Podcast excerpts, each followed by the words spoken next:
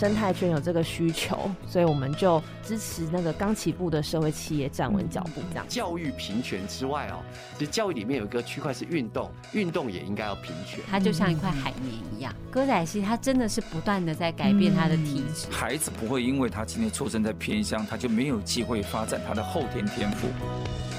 人生从此不一样。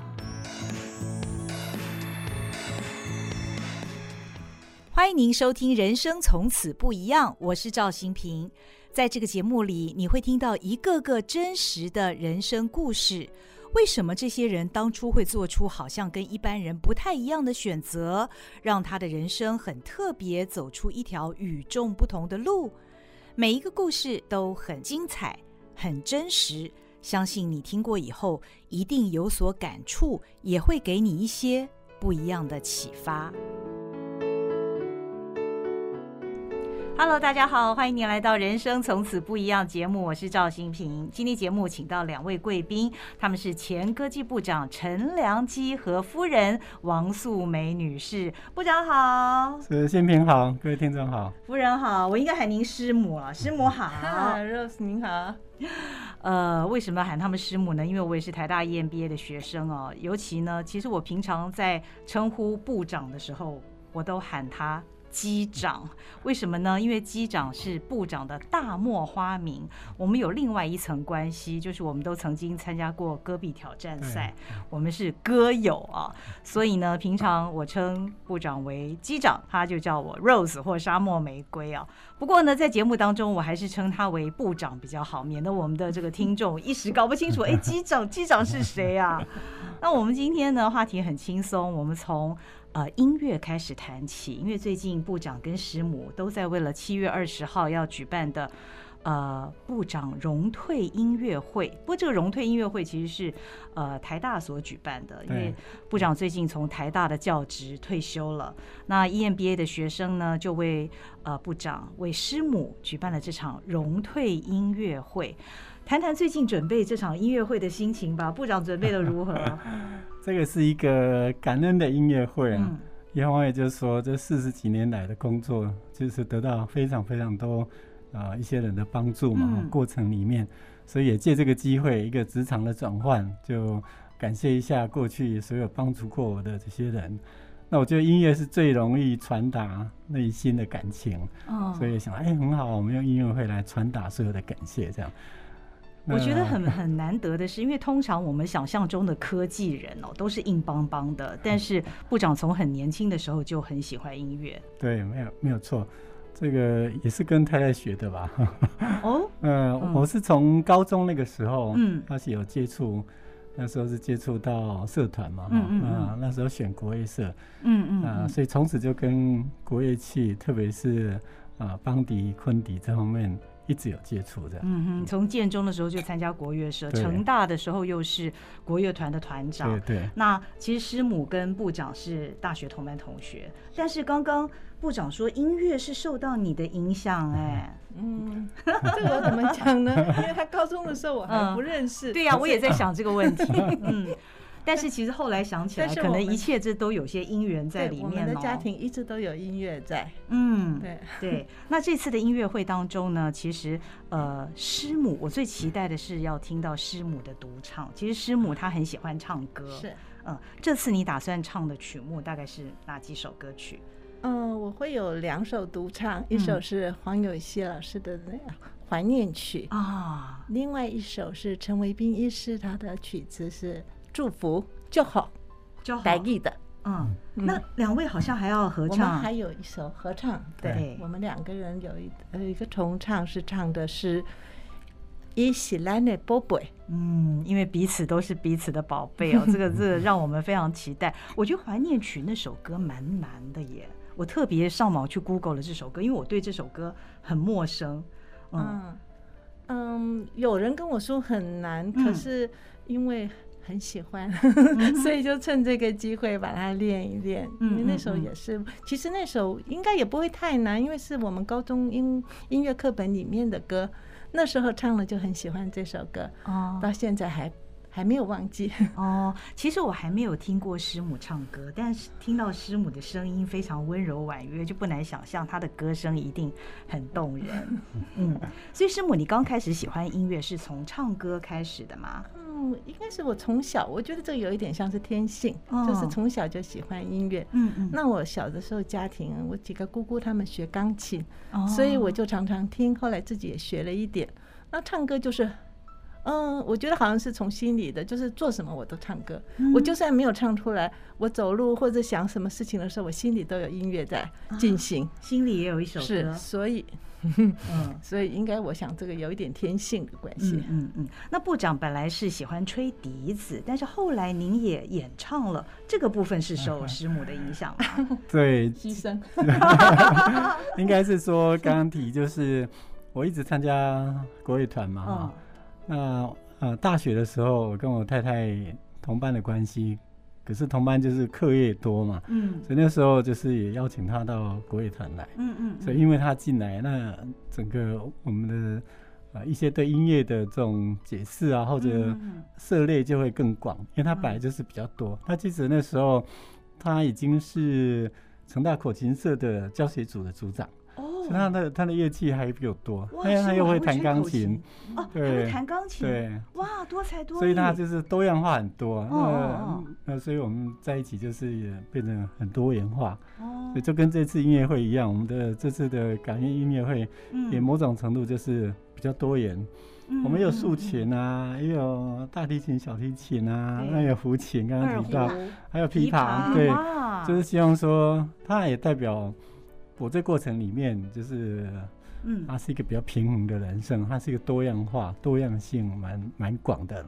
那很多这个音乐的接触，嗯，刚才提到就是我比较专心在工作上嘛，哈，嗯嗯，那这方面的平衡，其实我太太那边涉猎就会比较多。哦，但是这次师母在演唱，呃，在音乐会当中，大概就是演唱。呃，口琴跟钢琴没有没有演奏，这些没有。啊，这些有其他人，我们就是唱歌，所以我们可以期待下次下次。部长有笛子的 演出，对，笛子演出，笛胡合奏，哦，就是打着玩的。啊哈哈，听说师母你当年是被部长吹笛子的样子所吸引的，可以形容一下那是什么样子吗？让我们也想象一下。啊，部长是一个做事情很专心的。他在吹笛子的时候也是一样，你会看到他的眼睛，不知道看到什么地方去，一个远远的 目标，就是很专注的到那个地方去。哦，所以我觉得应该是被这种眼神、这种专注的感觉吸引的。哇，一直到现在。啊，对对，嗯，那现在如果部长在家里面练笛子的时候，你也不知不觉被吸引。会，然后我会说，啊，这句吹错了。有，我有看到师母最近在 FB 上面吐槽说，哎，听到这个部长在家里面演练这个笛子啊，已经不如四十多年前的功力了，真有趣。呃，今天看到师母笑得那么开心哦，我觉得真的好高兴哦。哦，因为师母已经完全。摆脱了忧郁症的阴霾了，完全走出来了，太好了，真的太令我们高兴了。你觉得你喜欢音乐的这件事情，对你当初在生病的时候有没有起一些作用呢？嗯，我我只能这样讲，忧郁症的时候，可能很多人不了解，其实会换成另外一个人。就是说，我本来很有兴趣的东西，在生病的时候，我觉得大概是大脑有些什么变化，不知道，就是那些东西完全你都没有兴趣，阅读啊，或者是唱歌弹琴啊，或者是运动啊，所有的事情都。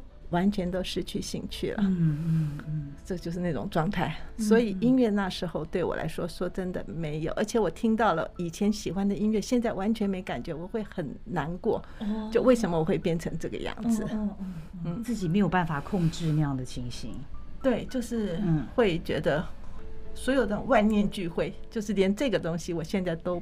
没办法接受了，嗯，连最喜欢的为什么都是没有感觉了？是，嗯，那最刚开始出现忧郁症的症状是什么呢？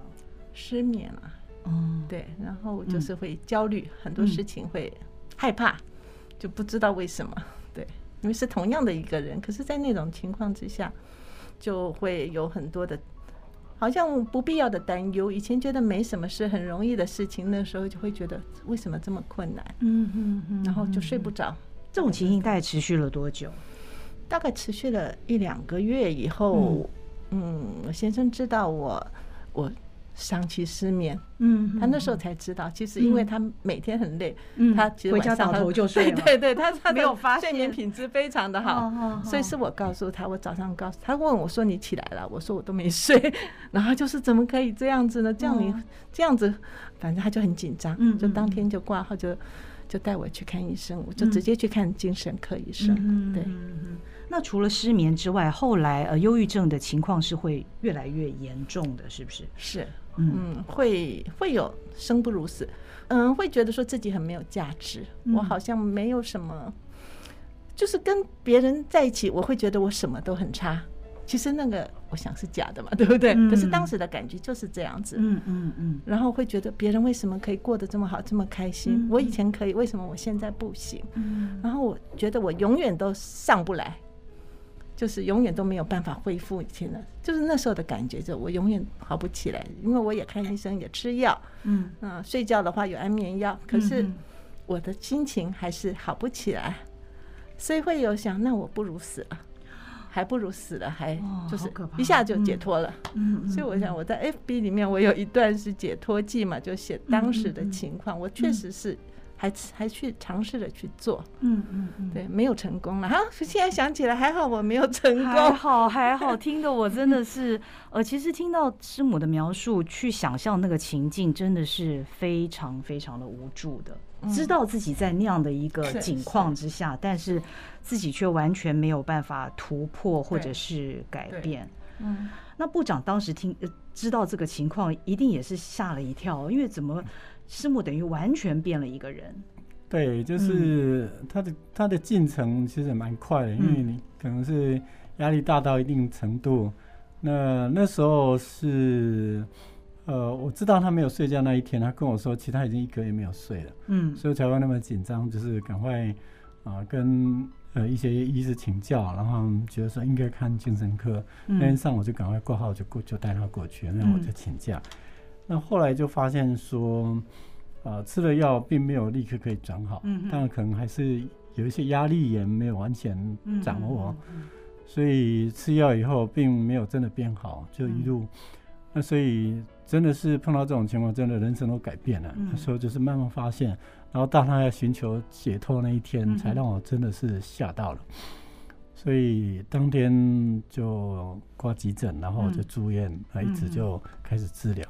那过程真的蛮艰辛的，就是你面对的是本来是结婚了这个三四十年的的伴侣，对，那完全不一样，嗯，所以那时候我自己当然做科技的嘛，总希望说从医学科学上面去寻求协助，嗯，可是当你发现说这个你认识三四十年的人，嗯，所有东西都不一样，嗯，而且他能力都完全改变，就是原来会的全部都不会，刚才提到，嗯他像从小我们都很喜欢读书嘛，哈，家里到处都是书。可是他那时候就说他没有办法读下去，他读了这一行，他马上就没办法理解，所以他没办法继续读下去。那以前我们都很喜欢看电影啊，看这些影集啊，他完全都都不喜欢。就是所以你会你会很惊讶，就是说那我身边的人怎么变成这样子？嗯可是明明就是同样的人，对，所以就是那个时候是。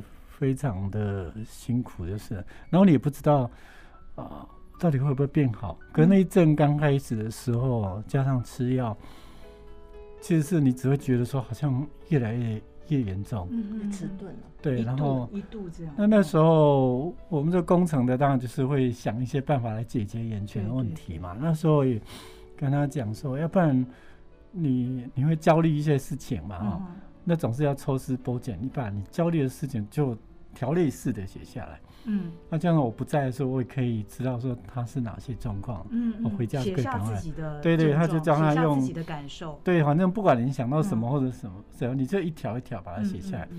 那我就是越看你越心惊胆跳，就是但还没有想到说那么严重了啊。后来我有看到另外他的一些笔记，才知道说刚刚提到慢慢因为自己很多能力都做不到，嗯，会对自己变得很没有信心，嗯嗯，然后发现自己在家庭里面好像没有价值，啊，这个就会造成说，他会觉得他他变成是会拖累我，就这种心态会出现，嗯，所以真的发生事事情的时候，就是就会觉得说啊，我真的没有尽到这个。照顾伴侣的责任，所以那时候也很自责，就是赶快要把，就人生真的要开始做一个转换，所以那时候就是也很笃定的就说，哦，我应该把部长的工作辞掉，因为我那时候家庭不止没有办法给我能量，而是我应该更多力气来照顾这个家庭，那所以就是很快就决定说，那我的人生应该要做不同样的选择。那这个选择该怎么做，其实很清楚，就是我的伴侣现在变得完全不一样，那我必须好好照顾他，然后看看我所了解的这些医学的知识有没有办法让我让他恢复，然后怎么样让外界的资源可以进来。那时候我甚至因为人真的完全不一样，也有人跟我讲说啊，是不是乡下会讲说有什么附身什么之类的，我也说反正只要能够帮他恢复，我都可以。什么事情都是了，对，也带他去教堂，去什么地方，就是人家有讲说可以协助，几乎都是很努力的去安排，因为我觉得那是我当时最重要的事情。嗯嗯嗯，最重要的是家人，其他都不重要。对，嗯，那个时候师母，即便是孩子们的呼唤，也没有办法唤醒你吗？这我觉得这不是醒，这就是沉在底下了，没有完全没有动力了，嗯，没有办法。那当时是没有办法，嗯，所以到底为什么会突然？就是我想，就是嗯，有一些压力吧。那那时候他很忙，那孩子们也都长成成家了，他们都在外头，所以等于是家里就是我们两个人。他非常的忙，嗯，我想也许有一些寂寞，然后我自己有一些问题，嗯，找不到人，因为从前我们是什么事情都谈，对，可是那时候他很忙，我。不能在他下班以后这么忙还去打扰他，嗯，所以就是很多事情都是闷着，嗯嗯，跟嗯跟朋友什么有些也没办法告诉他，就是我的困难在哪里，嗯，对，所以就是累积下来，一直累积的，嗯嗯嗯，到有一天就突然就。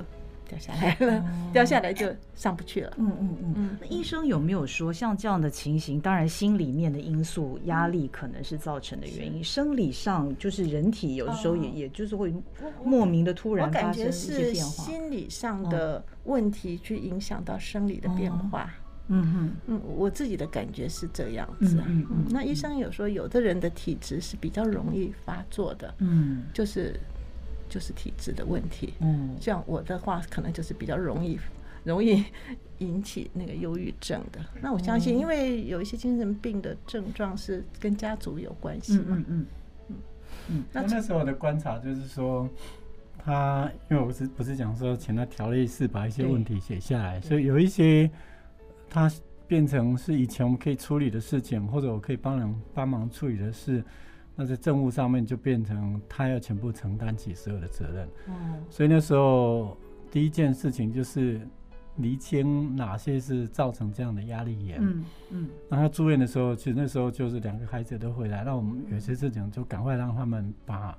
把所有责任拿掉，嗯嗯嗯，所以当然就是你本来所有压力，我们知道的压力也都把它拿掉，嗯嗯，那这是第一件可以解决，嗯，那这样的话就是压力不在，那想那你要再把它拉起来就比较容易，接下来就要靠靠医学，靠各种的协助，所以中中间我们也找过，包括呃寻求心理咨商师的协助，还有药物的协助，当然也是，然后那时候就是。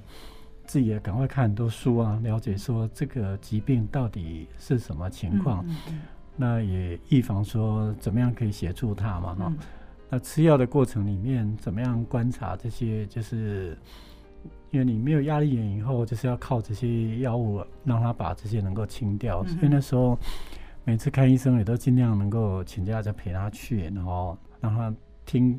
医生在怎么问他问题？嗯，因为我们其实也不太知道如何去询问这些。那我们听医师这样问，我们在照顾的时候就比较可以观察说，啊，这几个指标到底状况是如何？嗯，那尤其刚开始吃药会觉得，这个变了一个样子的人，是不是因为吃药所造成？哦，这个后来我们也看到很多家庭对那个就是呃有这种疾病的人的不谅解，就觉得啊，你干脆不要吃药，你吃药才会变成这样。嗯，那其实那个过程啦，那尤其那时候他还提过说，他吃药有一些药吃了以后。整个人好像就变得更迟钝。哦，然后所有的感官，对，那时候他描述的时候，好像住在水里面一样，嗯，像是有一个凝胶状的的球在外头，嗯，你会跟外头有一个隔阂，中间有奇怪的介质，所以我听到你的声音是。嗯，这样进来的，经过一个 好像一个胶质的罩子，然后再传到它的传进来的声音跟原先以前我的听到的很特别。那那但是我们去跟医生谈的时候，医生就说：“哎，这个确实有很多人也是这样描述。”嗯嗯，所以我们就比较知道说哦，这样的这个情况，那我们怎么去？他也说会会慢慢你适应了以后，这个现象就那果然就是大概两个礼拜以后，我就没有那种慢慢就没有那个感觉了。所以这真的是一条不太容易的路，因为从来都没有走过，那也完全没有预期。那对于未来的发展是怎么样，更是无从掌握。那这个情形大概持续了有两年的时间嘛？嗯，师母，那你还记得开始好转的那个契机是什么吗？嗯，其实，在二零二零年的五月，你离开了部长的职位后，他就是全心陪我了。嗯嗯嗯。可是没有马上好。嗯，我觉得。就是又慢慢的慢，其实是慢慢慢慢恢复一点点一点点，可是很慢。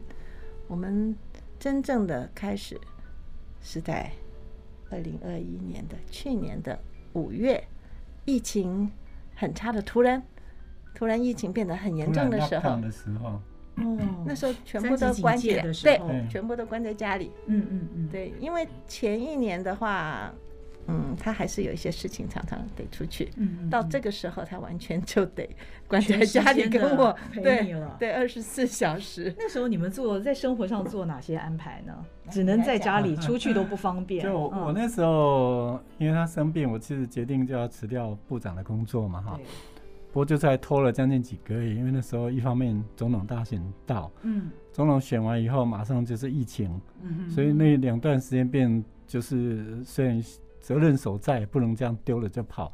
所以那段时间其实是我蛮痛苦的时间，要上班。那我那时候已经不敢放他自己在家里，嗯所以一定要想办法找亲友来家里陪伴了。所以真的说，我刚刚讲感恩，就是过程里面很多人非常感谢。那时候他的姐妹啊，啊，甚至我们的亲家母都来家里帮忙，就是我不在的时候，就是这样陪。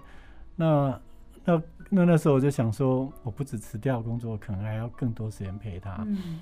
所以部长工作辞掉以后，其实立刻请休假，那一整年陪着他。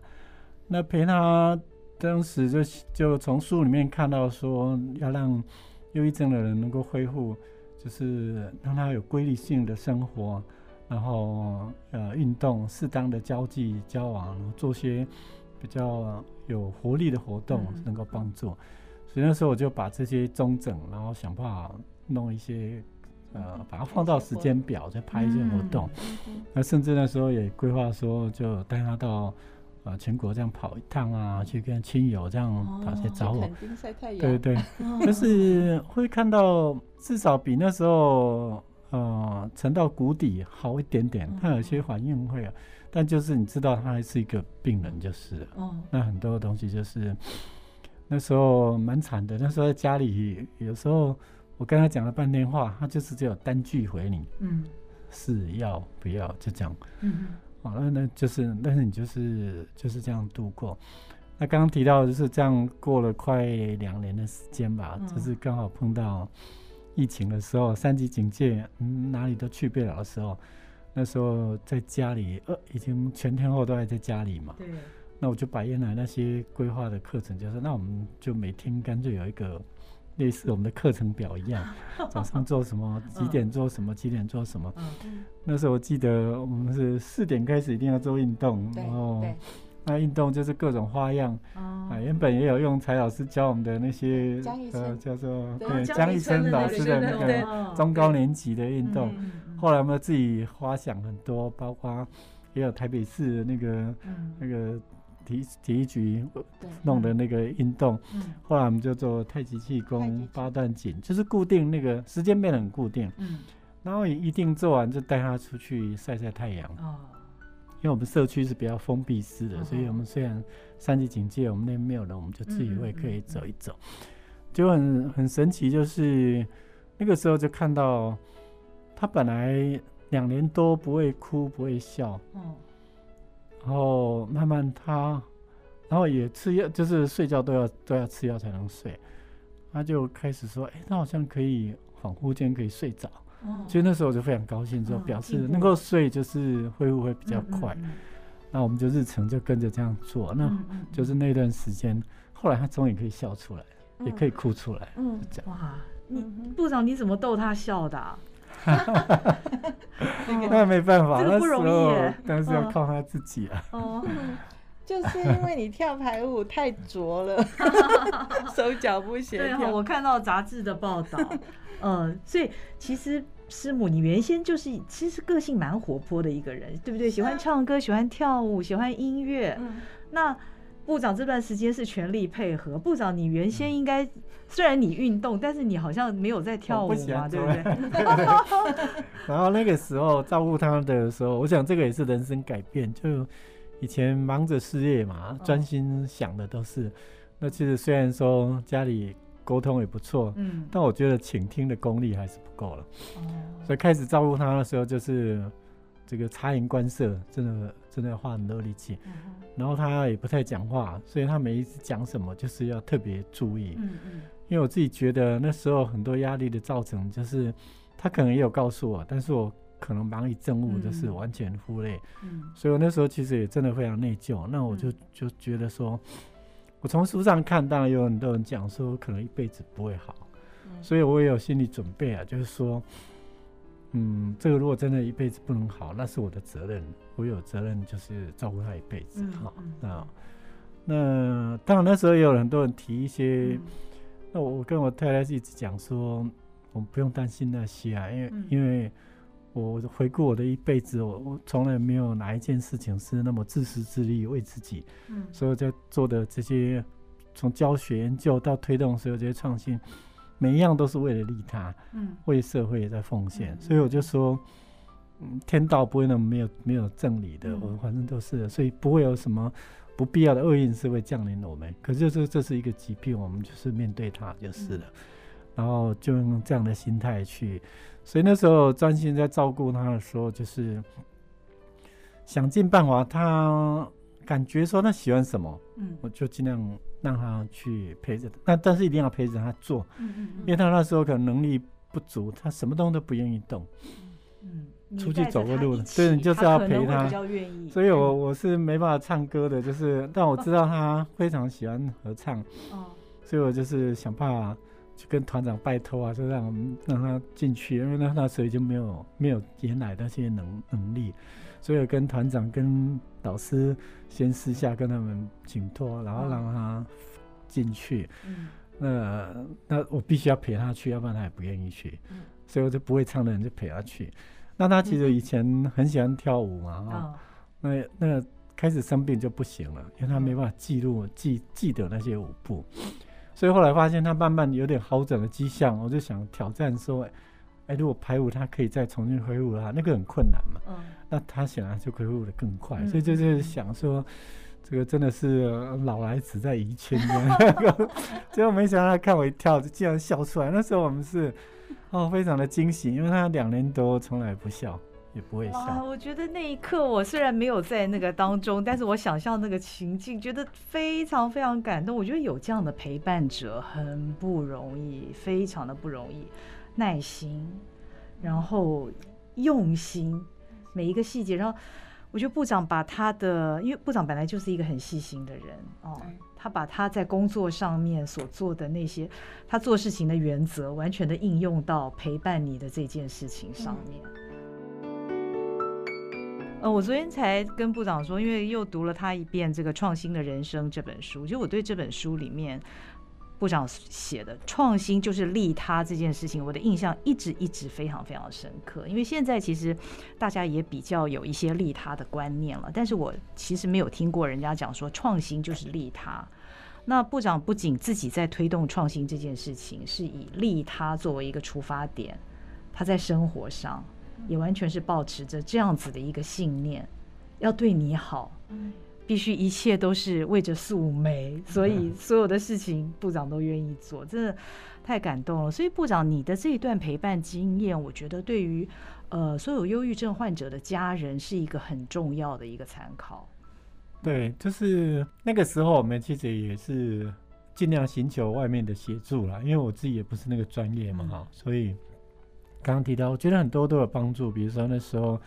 也是要带他去找心理咨商师，他也不愿意，就是那我就只好陪他去啊哈。然后我那时候有很多学生嘛哈，包括因为我是很多人知道的，我就跟他说：“你有没有什么好的办法告诉我？”我就是反正他们告诉我什么，我就去就去试这样。我觉得就是全全心，然后一边试一边观察，那看着他这样，我那我那个过程里面也有包括有去忧郁症防治协会去。寻求协助，那就看到哦，真的非常多人是陷在这个黑暗中，所以那时候自己我们乡下长大嘛，就是有时候会祈愿啊，就那时候也有一个心愿说，一个当然就是万一真的没办法好，自己要要认命一点，就是这辈子我的责任就要扛起来，这样比较不会丧丧失自己的斗志嘛。那第二个就是说，那万一哪天我们真的有机会好起来。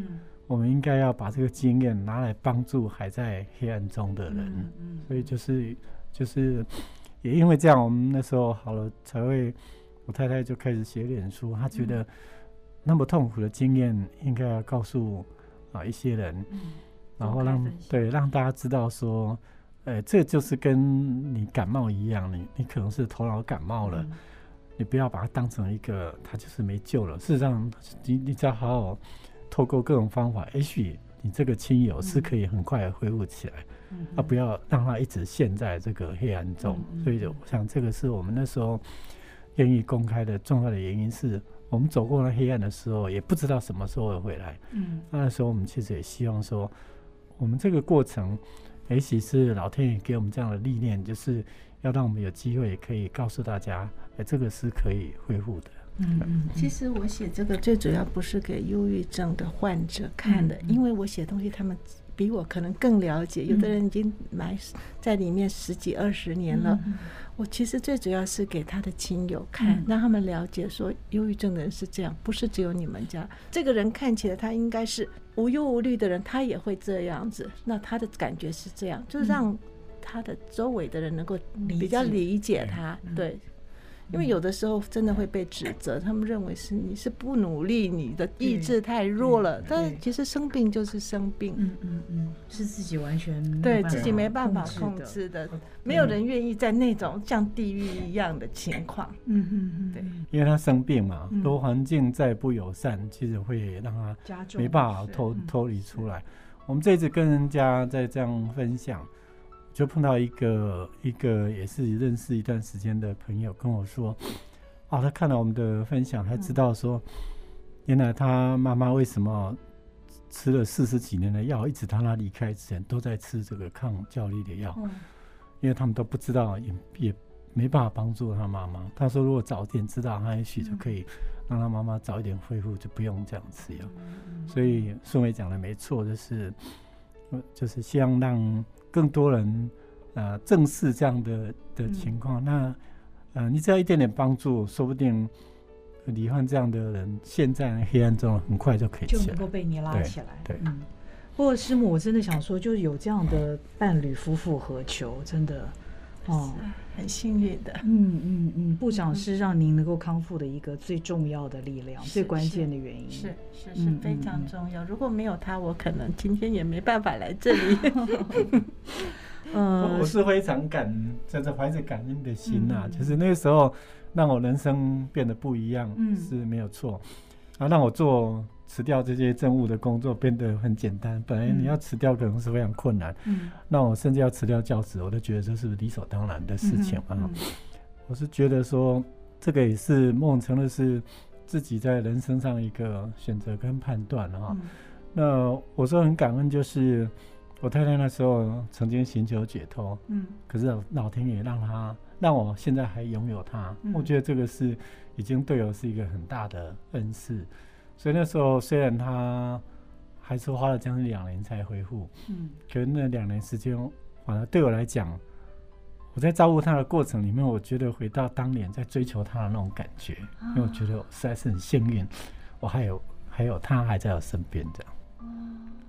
所以难怪伊喜兰的宝贝。对。哦，这这首歌，难怪你们要这么喜欢这首歌，而且在音乐会里面你们将合唱这首歌，因为你们就是彼此心里面的宝贝。那时候在他住院的时候。嗯，我变成是那时候还在上班嘛，还在还在部长任内，所以那时候就是，我都跟跟司机说，那你早上你就直接到医院去接我。所以我其实一大早，啊，因为那时候就是我，反正那时候就压力比较大，所以我其实是清晨五点多会先去大安森林公园跑，哦，就是慢跑个对，大概跑个五公里这样，然后再赶快洗完澡冲到医院去，那去医院就是。就是看看他前一天晚上睡的状况啊。那、嗯、那时候我儿子从美国回来陪他，嗯、所以解解除掉我晚上还要陪的这个工作。嗯。嗯嗯那那我两个儿子轮了，就是、嗯、那我那时候去要上班前，我就因为他那时候两天要进去手术房一次做电疗，所以手术其实全身麻醉也是有风险。嗯，嗯，所以每每次要离开前。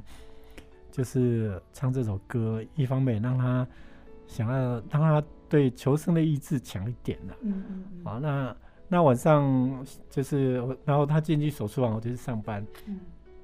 那下午我下班以后就赶快要冲到医院去。嗯。那因为有儿子轮晚班，所以我就到晚上要回去之前，那那时候希望说再让他知道大家很关心他，这样可以可以睡得好一点。嗯。所以就是就就这样。其实也是本来不太会唱啊，就是为了为了 为了让他一就是知道说，呃，他是我们很宝贝的，他、嗯、他不要随便放弃。然后他刚刚提到说，生病的时候会觉得自己没有价值嘛，嗯嗯、那我是要让他知道说，你的价值不止对我，对整个家庭都是我们的重心，这样对。嗯，所以从此之后，这首歌对你们来讲意义都不同了，对哦，更有感觉。嗯，那呃，师母经过了这段时间之后，现在完全恢复，看到你又活蹦乱跳的啦。嗯，所以除了在呃脸书上面跟大家分享你过去的这段真实的经历之外，你大概还会做什么样的呃事情来帮助忧郁症的患者跟他们的家人？其实我有希望能够进到一个像这样子的嗯关怀的团体去当志工，只是现在因为疫情，我没有。还没有真正的去参与，那私下有很多的朋友，他们会来问我这些问题，我会把我的经验跟他们讲，就是他的他们会有儿女，或者是他的亲人，或者他的朋友有也是忧郁症，那平常大家是不怎么讲这些事情的，可是他们会来问我，那我就是把我的经验告诉他，嗯嗯，然后最后其实我还是会说，你还是要带他去看医生，嗯，对，只有医学。能够帮助嘛？对，还是要用科学的方法。嗯，至少医学可以，他会帮你快一点啊。嗯嗯，对，快一点恢复。是，对。那这样的一个经历经过之后，其实您生活的一些优先顺序是不是也不一样了？嗯。有啊，现在就唱歌最 就是，因为他喜欢的事情现在就摆在最最优先，就是家庭的时候最优先。没错，从前很多事情是配合他的他的工作所需，我要要自己要隐藏一点。嗯现在就是轮过倒过来了，对，就是以我的。部长也有收获，因为以前是吹笛子，但现在能歌善舞了。嗯，这是跟班的，跟班的。部长，所以其实我觉得这件事情对你的你的这个职涯来讲，其实是有了一个很大的一个改变。那除了辞官之外，因为后来其实也从台大退休了嘛，那这个教职部长从事了四十多年的时间。对，那现在到了这个退休生活，你你是怎么来安排你的退休生活呢？因为从一个那么忙碌的情况，一直强调创新，一直跟学生互动，那现在退休了，回归家庭，我我相信你的某个部分应该还是闲不下来的吧？对，不过我是比较比较厚达一点，因为我觉得我我相信我我是有人生观，是觉得说人是一个轮回啊，哦，所以有那种那种。自己有那种体会，就是说我这辈子做了什么事、嗯、啊，那不见得这辈子要回应，就是他是为人生的持续。嗯，那我因为从小在农村长大，在宜林县一个偏乡嘛，哈、嗯，算是蛮穷困的地方。嗯，那我们现在的，我那我也讲过说，我的自己兄弟姐妹都没有上过大学。嗯，所以我我能够这样的有有这样一些过程，嗯，那。当时想的就是说，这个社会给我的其实非常多，嗯、我自己的亲人啊，所有这些才能够造就我能够做这些事情。那相对就是我能够为这个社会多少做多少事，是看反正有机会我就去付出。那能够让帮社会做多少事情就做多，也量力而为，但是也不会说过度去追求。嗯、所以当发生这个事情的时候，我会觉得说。只是老天爷给我一个信息，要叫我把这些工作辞掉。嗯、那也许是有另外的事情要我去帮忙。嗯嗯嗯、所以我就是顺势而为嘛。好，那在这个过程里面也，反正也很奇特。比如说，在我太太生病过程里面，我们也是台大 EMBA 班几个学生就跑过来说，还希望我共同去推这个数位健康产业的发展协会。哦、类似这些，呃，很多对社会还是那种不一样的这个协助。嗯那我自己的很多经验，当然还是可以协助我们台湾科技产业往前走，嗯、只是角度可能不同。嗯、那我觉得，你只要怀着这样的心态，应该还是会有自己可以为这个社会着力的地方，不一定要执着说你一定是什么位置才能做那个事，哦、嗯，而是说心态上我，我我我本来就所有的成就都取自于这个社会，那该怎么样为这个社会付出，其实各种面貌，只要能够做的，我都可以。协助，嗯，那我我觉得见到这样就就够了。嗯，部长，我觉得是不是因为您从小生长的这个环境背景的关系，所以你不论碰到任何的事情，我觉得你调整的非常非常的快，而且非常的正面思考。嗯，也许是吧。嗯，就是穷苦人家有穷苦人家的那个做法。我在书里面不是也写吗？就是小时候我们都读过一个叫“穷和尚取经”跟“富和尚取经”的故事嘛。那穷和尚取经就是说，你目标清楚，那你要怎么做？你是这个随遇而安嘛，哈、嗯，那因地制宜，嗯，那就是让他手边很少的资源可以发挥发挥最大的功能，这样就够了。嗯嗯嗯嗯。师母，那经过了这个忧郁症的这个病症之后啊，你觉得有没有教给你什么人生的功课？其实我对自己的。就是感觉是有一点点不同的，就是我现在比较有同理心。哦，对，因为从前我们确实是我们好像比较像是人生胜利组，嗯，就会觉得说，为什么这个事情你不好，或者这个事情你这么容易这样子这样子做，或什么？为什么你做不好？可是我现在可以了解每一个人都像我曾经在那完全都没有能力的情况之下过了两年，很羡慕别人，对。那我现在可以知道，说每个人其实都有他自己的限制，对，所以我对别人会比较更宽容，嗯，对，嗯嗯嗯，就夫妻之间而言，嗯，这这算是一场风暴嘛，哈，两年多的时间，但是通过了这样子的考验，觉得夫妻之间的那种在感情上，在彼此的默契上，是不是又又更往上，又提升了一层？嗯。是，没错吧？没错吧？嗯，我太太一向就是脾气也很好，那她以前就对我非常照顾嘛，哈、嗯。我想改变应该就是我们更真正能够做到互相照顾、互相鼓励。嗯嗯是。那我觉得每次看到师母，因为师母就是一个非常温柔婉约的人，所以。当我们看到媒体报道师母生病的时候啊，真的是觉得非常非常的心疼，因为觉得你就是那么，就你你会让人觉得很想保护你啊。但是怎么会这样的事情发生在你的身上？就觉得还好，这一切都过去了，还好这一切都过去。嗯、那部长，您刚刚提到您的这个数位健康产业的这个协会哦，那这个协会未来大概会做哪一些的事情，或者是创新，能够帮助一些需要的人呢？对，我想他看到一个是两个重要的面向啦，一一个就是我太太生病，这个这两三年，当然知道健康对所有人的重要性嘛，哈。以前我们虽然都知道，但是没有真的那么刻苦铭心啊。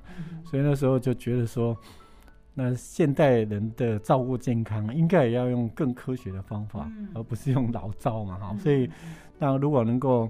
就我对科技的了解，把科技的这些力量跟我们的健康医疗能够更紧密的结合，让它发挥功能，这对台湾社会所有人应该也是一个帮助。这很多面向都是，不管你从健康人的预防开始，或者是在有任何疾病之后的这个术后的照顾，或者年老的照顾，这科技都可以帮助很多。那更不用讲说现代医疗里面。太多科技医疗可以协助，所以一个从需求面来讲，如果能够适当把科技力量导入进来，对整体都是有利的。那另外一个面向是我熟悉的这个科技产业，台湾的经济能够起来，还是靠我们科技产业帮台湾赚很多的外汇。所以，但是我们也知道说，科技产业它是不停的翻新，那时代在改变，台湾还是要能够从。只是接单代工的角色，能够转向比较有一些设计成分、服务成分进去的这种高价值的创造。那其中，如果我们看到医疗是人类这么重要的一个需求，那如何能够让我们的科技业也某种程度进到这个医疗产业的服务这一块？